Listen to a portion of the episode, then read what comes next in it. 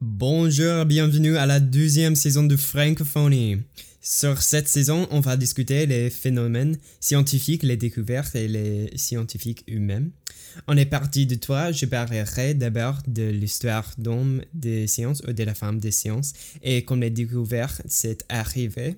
Puis, j'expliquerai l'impact sociologique et enfin, je couvrirai les idées philosophiques et mes pensées sur le sujet.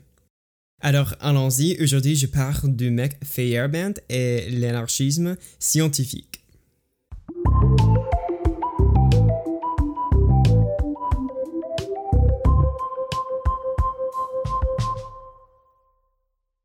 Paul Feyerabend, c'était un philosophe autrichien né en 1924 et mort en 1994. Pendant cet temps sur la Terre, il a consacré sa vie en disputant avec Karl Popper, un autre philosophe qui a prêché du système de falsificationism au lieu du système derrière euh, de inductivism. Tous les deux étaient les systèmes qui tirent une ligne entre la religion et la science. Au bas, avec le système de inductivism, on peut dire parce que j'ai vu un signe blanc hier et j'ai vu un signe blanc le jour avant de ça. Il n'existe que les signes blancs. Alors, ce système marche euh, très, très bien jusqu'à ce qu'on voit un signe noir. Alors, Popper a dit qu'il faut, au lieu de dire je vais essayer de trouver un signe noir parce que la phrase il existe que les signes blancs ne veut rien dire sans cherchant les données et en essayant de trouver une chose d'autre. Alors, on sait rien pour sûr, mais la probabilité que nous sommes proches à la vérité nous aidera avec les prédictions. Et euh, par contre, pour Feyerabend, cette idéologie ne lui pas plu parce qu'il a détesté la méthode scientifique. Feyerabend pensait que ce système de la science était trop rigide et il s'est battu pour la liberté de la science. Pour mieux comprendre euh, cette rationalité, il faut penser du système scientifique comme un système de cercles.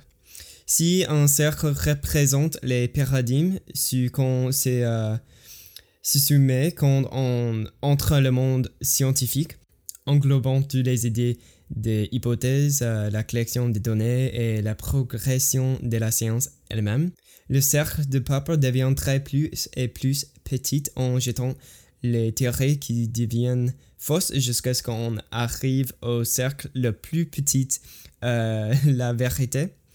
Et le cercle de Feyerabend, euh, il n'existe pas.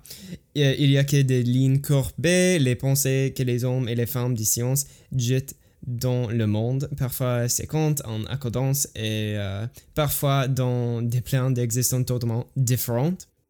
C'est la liberté de penser et un retour au monde plus créatif.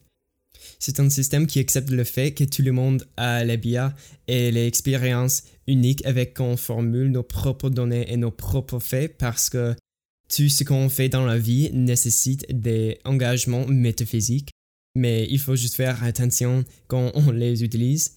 Et euh, ça, c'est exactement ce dont je vais parler dans le prochain épisode. Si vous avez aimé cet épisode et voudrez apprendre l'impact sociologique de l'anarchisme scientifique, suivez-moi sur votre application de podcast et aussi sur mon Twitter at la francophonie. Et aussi, je viens de créer un Instagram qui s'appelle la francophonie aussi.